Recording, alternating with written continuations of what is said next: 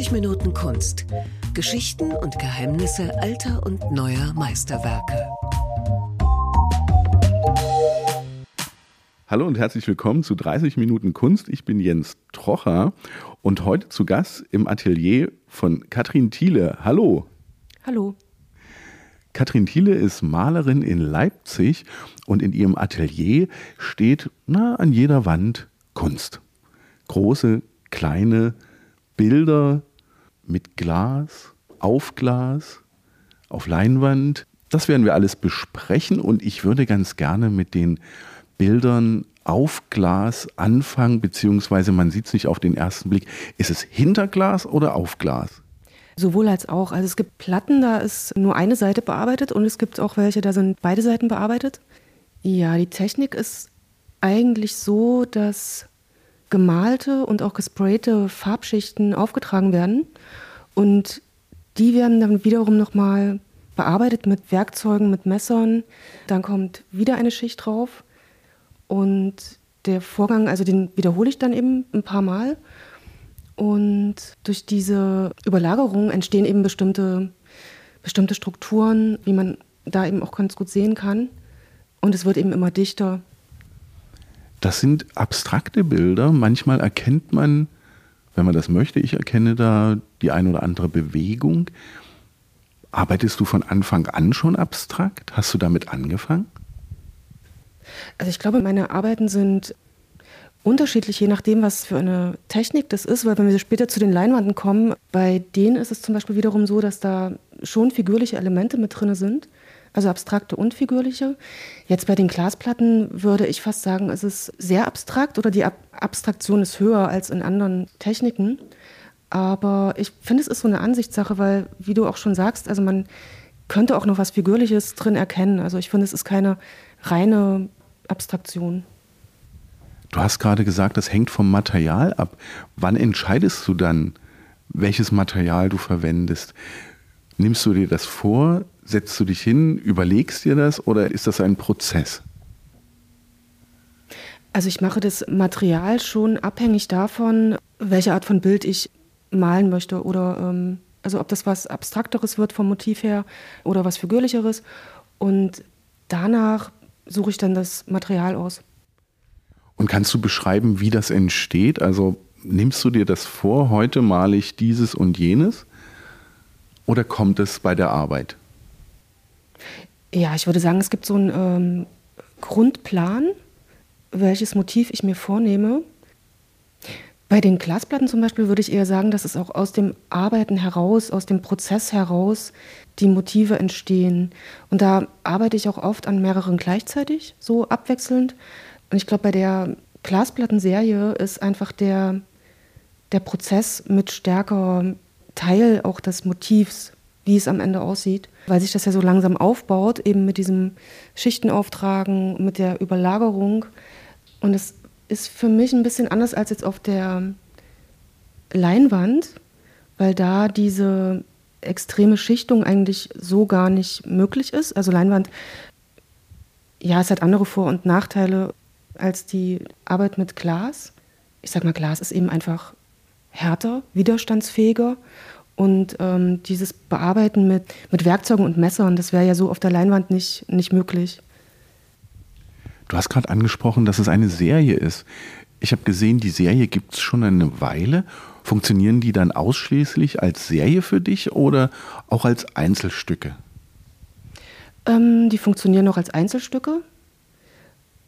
Ähm, allerdings sind sie schon so angelegt, dass sie eben auch in einer großen Anzahl ähm, hängen und funktionieren können und sich dann auch so untereinander äh, aufeinander beziehen, je nachdem, wie man sie eben hängt.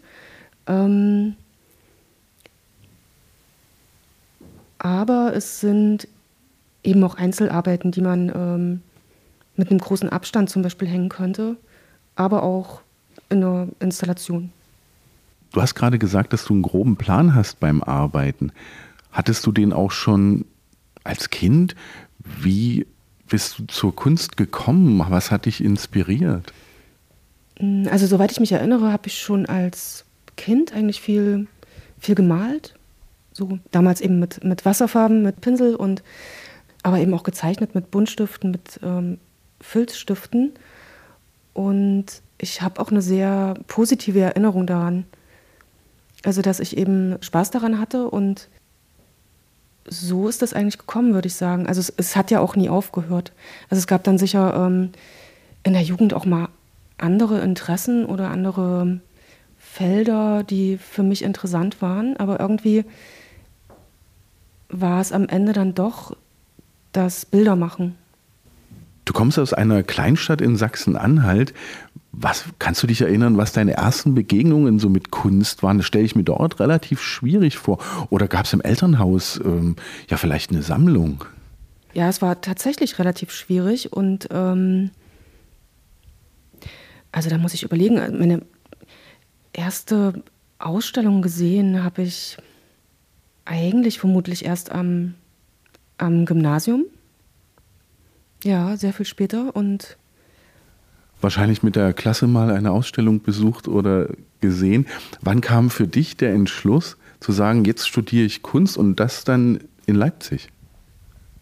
Also ich bin in der 10. Klasse, habe ich das Gymnasium gewechselt und bin an das Burggymnasium Wettin gegangen. Und das ist so ein Gymnasium mit künstlerischem Profil, wo ich eben dann auch mein Abitur in Kunst tatsächlich machen konnte und wo man eben auch ähm, Kunstkurse in der Freizeit dann schon hatte und viele Ausflüge gemacht wurden zur Documenta in Museen. Und dort bin ich eigentlich hingegangen, weil ich mich in der Zeit auch entscheiden wollte, so ob das was für mich ist und ob ich das wirklich machen will. Und habe mich dann eben dafür entschieden. Wobei es am Ende eben gar nicht so einfach ist, wenn man Kunst studieren möchte und sich bewirbt, heißt es ja nicht, dass es automatisch sofort funktioniert.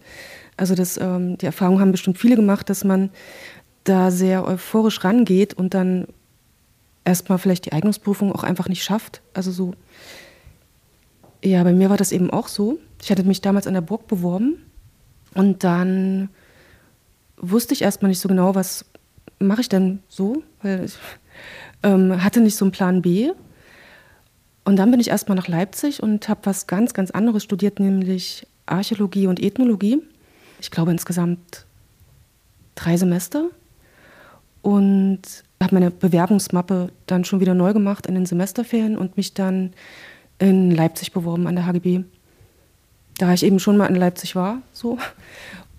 Und die Burg Giebichenstein hat jetzt keine Künstlerin, die solchen tollen Arbeiten macht in ihrem ja, Portfolio. Ich hatte es schon erwähnt, im Atelier stehen nicht nur Glasarbeiten, sondern beinahe jede Wand ist voll und ein großes Bild, ein quadratisches Bild springt mir ins Auge. Man könnte es als Unterwasserlandschaft wahrnehmen. Es ist in Grün gehalten, in so einem recht dunklen Grün. Es ist unscharf, aber in der Mitte ist deutlich eine Figur zu entdecken. Kannst du sagen, was das ist? Ähm, ja, das ist etwas, was man vielleicht nicht sofort erkennen kann, nämlich eigentlich ein Haselnussgehäuse. Also diese kleinen, frickeligen Dingern, in denen die Haselnüsse drin sind. Und ich habe es eben ein bisschen anders gemalt, als es äh, tatsächlich aussieht. Nämlich äh, sehr groß und auch farblich etwas verändert. Und ja, ich glaube, dadurch ähm, kriegt das so ein bisschen was Organisches, vielleicht fast wie so ein kleines Tier oder, oder man weiß einfach nicht so genau, was es eben ist. Und ich glaube, genau das interessiert mich dann auch daran, dass man einerseits das Gefühl hat, es ist irgendwas, das ich kenne, aber woher kenne ich das? Und dann hat man aber auch dieses Gefühl von, von Fremdheit, dass man es nicht genau zuordnen kann. Wahrscheinlich auch deshalb, weil es sich in so einem Raum befindet, bei dem man eben auch nicht weiß, du sagst jetzt Unterwasserlandschaft, aber so ganz klar ist das ja auch nicht. Du hast recht, immer wenn man hinschaut, will man eigentlich seinen vorherigen Eindruck schon wieder revidieren, beziehungsweise mit anderen Eindrücken überlagern, weil es ergeben sich immer ganz andere, ja, fast Situationen beziehungsweise ähm, auch Emotionen dabei. Ja, ich glaube, dass ich das auch ganz gerne dem Betrachter oder der Betrachterin überlasse, ähm, was man darin eben sieht und welche eigenen Assoziationen man damit hat, an was man sich erinnert fühlt und oder auch was man dabei überhaupt fühlt und sich dann eben tatsächlich auch sein eigenes Bild macht, in Anführungsstrichen. Ich glaube, diese Uneindeutigkeit sehe ich eher als was Positives tatsächlich. Und ich glaube, die zieht sich auch durch die ganze Serie, die eben immer so kleine Fundstücke, Objekte aus der Natur zeigt, bei denen man aber vielleicht nicht auf den ersten Blick erkennt, was es eben ist. Weil sie farblich verfremdet sind und oft auch sehr viel größer, als sie eigentlich sind. Also ich bin halt sehr, sehr fasziniert von diesen Strukturen und auch von der Architektur von diesen doch sehr kleinen Dingen, die einfach so draußen auf dem Weg rumliegen.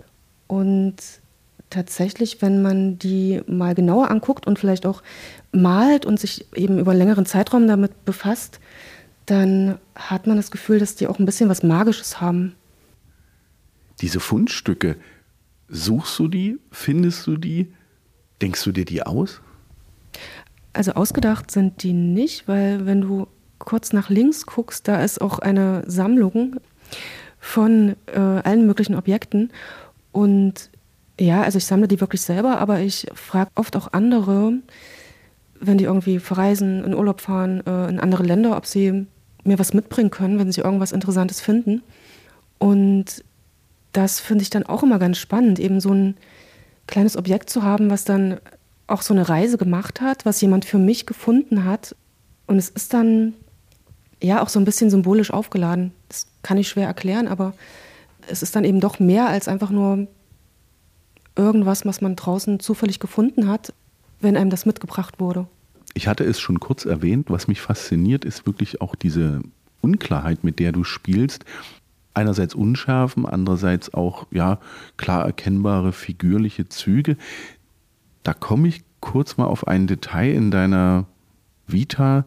Du hast bei Neo Rauch studiert, ein Leipziger Maler, der ja weltbekannt ist. Hast du das dort so gelernt? Kann man das so lernen oder ist das später entstanden? Wie war das Studium? Also das Studium an der HGB ist ja sehr ein, ein sehr traditionelles. Ich glaube, es hat sich inzwischen wieder ähm, ein bisschen geändert. Aber zu der Zeit, in der ich studiert habe, da sah das Grundstudium eben schon so aus, dass wir sehr, sehr viele Pflichtkurse hatten, in denen wir wirklich so diese traditionellen Techniken auch gelernt haben. Also Drucktechniken mussten wir lernen, wie Holzschnitt, Radierung, Lithografie. Dann auch diese klassischen Sachen wie Anatomie zeichnen oder Landschaft und Porträt. Und dadurch kann man, kann man schon sagen, dass wir das letzten Endes ähm, gelernt haben oder, oder lernen mussten. Was man dann am Ende dafür wirklich für das braucht, was man selber malen will, ja, das ist dann halt die Frage, oder ob man überhaupt was davon braucht. Ich meine, kann man ja, wenn man komplett abstrakt malt, dann hilft einem das vielleicht auch nicht, dass man mal Radierung hatte. Aber es ist auch gut, dass einem das alles beigebracht wurde, weil man sich dann aus so einem, ja, aus so einem Pool von, von Werkzeugen eigentlich, sag ich mal, von Möglichkeiten auch bedienen kann, was genau man eben dafür braucht, für die Art und Weise, wie man dann selber arbeitet. Hast du irgendwann mal mit einer anderen Technik geliebäugelt, außer der Malerei, außer Farben? Mit zum Beispiel Lithografie, mit äh, Radierung, mit Fotografie vielleicht? Also fotografiert habe ich früher in meiner Jugend relativ viel. Inzwischen muss ich sagen, reicht mir das eigentlich ähm, die Techniken, in denen ich arbeite, weil es ist ja einmal eben auf Glas, einmal auf Leinwand und dann eben auch noch auf Papier. Du warst dann Meisterschülerin bei Neo Rauch. Wie muss man sich das vorstellen? Sitzt dann die Klasse der Schülerinnen und Schüler in einem Raum, in einem Atelier und der Meister erklärt, wie die Schüler zu malen haben? Nein, das eigentlich gar nicht. Also man hat Konsultationen bei dem jeweiligen Professor oder der Professorin beziehungsweise muss die auch nicht unbedingt in Anspruch nehmen. Also ich glaube, es war sogar so, dass man sich eben anmeldet, wenn man eben mal wieder ein Gespräch brauchte. Und genau, dann kommt eben der Professor, die Professorin und man bespricht unter vier Augen eben die Arbeit. Nach deinem Abschluss bist du selbstständig, bist erfolgreich, hast viele große Ausstellungen gehabt. Du hast, ich habe gesehen, du hast mindestens eine große Ausstellung pro Jahr. Wie ist das für dich? Stehst du morgens früh auf und sagst so, um acht geht's los, Tasse Kaffee und dann wie andere ins Büro gehen, gehst du ins Atelier? Ja, so ungefähr. Also nicht unbedingt um acht, aber es gibt schon feste Atelierzeiten.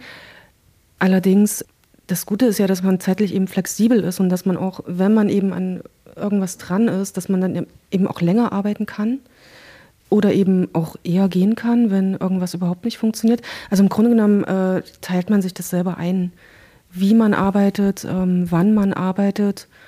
Und ich glaube, das ist bei jedem auch so ein bisschen anders. Eben, dass manche KünstlerInnen dann wirklich so acht Stunden vielleicht arbeiten mit einer Mittagspause, bei anderen das ein bisschen ähm, weniger ist oder ja, ein bisschen flexibler eben. Ist das für dich auch manchmal anstrengend, ins Atelier zu gehen und ein Bild, eine Arbeit anzufangen oder vielleicht auch zu vollenden? Ist das auch ein Druck? Ja, sicher ist es ähm, auch ein Druck und es ist auch schwierig, weil eben ja Kreativität nichts ist, was eben immer immer da ist und da gibt es dann eben auch schwierige Phasen, in denen man eben keine Ideen hat und es wirklich auch anstrengend ist zu arbeiten. Und ist es dann kompliziert für dich, was Neues anzufangen? Also ich finde, der, das Anfangen ist eigentlich immer das, das Schönste und auch das Einfachste. Ähm, schwierig ist dann eher das Beenden. Also zu entscheiden, wann ein Bild ähm, wirklich fertig ist, weil das sagt ja immer keiner oder es gibt keine, keine Parameter dafür, wann ein Bild wirklich fertig ist. Und dann passiert es eben manchmal auch, dass man sogar zu viel macht und es dadurch wiederum kaputt macht. Und deswegen, ähm, ja, also ich bin definitiv lieber für das Anfangen.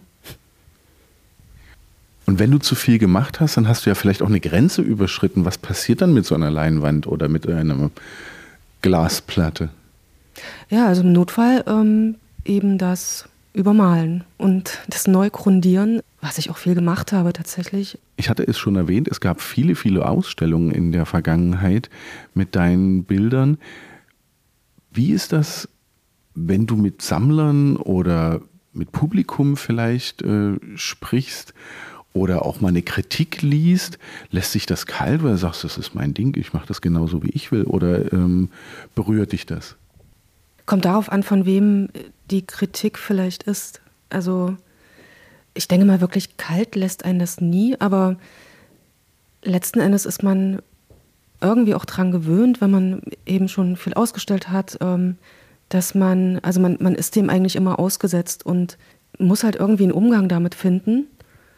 Und ich finde, wenn man eben mehr dran gewöhnt ist oder das schon öfters gemacht hat, dass es dann eben vielleicht nicht mehr ganz so drastisch ist, wie am Anfang, wenn man eine ganz junge Studentin ist, so, und dann irgendwas richtig Blödes liest und alle anderen lesen es auch. Ja, und abgesehen davon würde ich eben gucken, von welcher Person das stammt. Also ist das jemand, der wirklich vielleicht auch gar keine Ahnung hat und komplett kunstfremd ist und dann eben einfach dessen Geschmack dann man eben einfach nicht trifft. Und ich finde, bei sowas darf man dann auch nicht böse sein oder beleidigt. In der Kunsthalle Memmingen kann man gerade Arbeiten von Katrin Thiele sehen. Dort gibt es eine Gruppenausstellung mit vielen tollen Arbeiten, auch anderer Künstlerinnen und Künstlern. Was mich interessieren würde, wie entscheidest du oder entscheidest du überhaupt, was du auf so einer Ausstellung zeigst? Also in dem Fall war das oder, oder ist die Ausstellung kuratiert vom äh, Axel Steter und der hat sich eigentlich ganz konkret von jedem ausgesucht, ähm, was er haben wollte, von jeder Künstlerin. Genau, und von daher musste ich da eigentlich gar keine Entscheidung treffen. Ja, das ist äh, eine Gruppenausstellung übrigens vom Malerinnen-Netzwerk Leipzig-Berlin. Das ist ein Künstlerinnen-Netzwerk, das sich für die Sichtbarkeit von Künstlerinnen einsetzt. Und da bin ich Mitglied seit 2015. Und ja, da gibt es öfters mal sehr schöne Ausstellungen muss man auf jeden Fall beachten und im Auge haben. Da sind ganz tolle Frauen, beziehungsweise die Arbeiten der Frauen sind äh, wunderbar.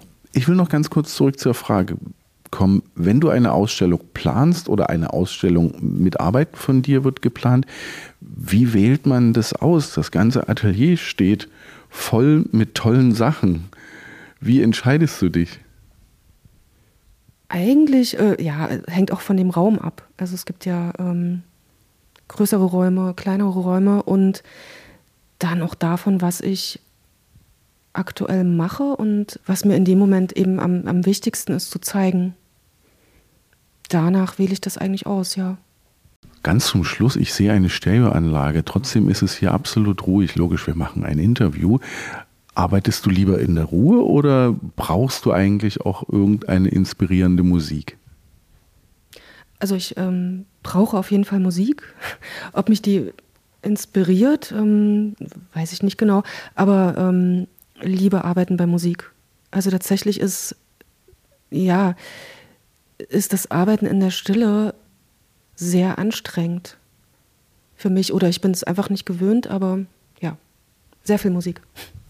Vielen Dank, Katrin Thiele. Ja, danke auch. Und vielen Dank fürs Lauschen. Bis zum nächsten Mal.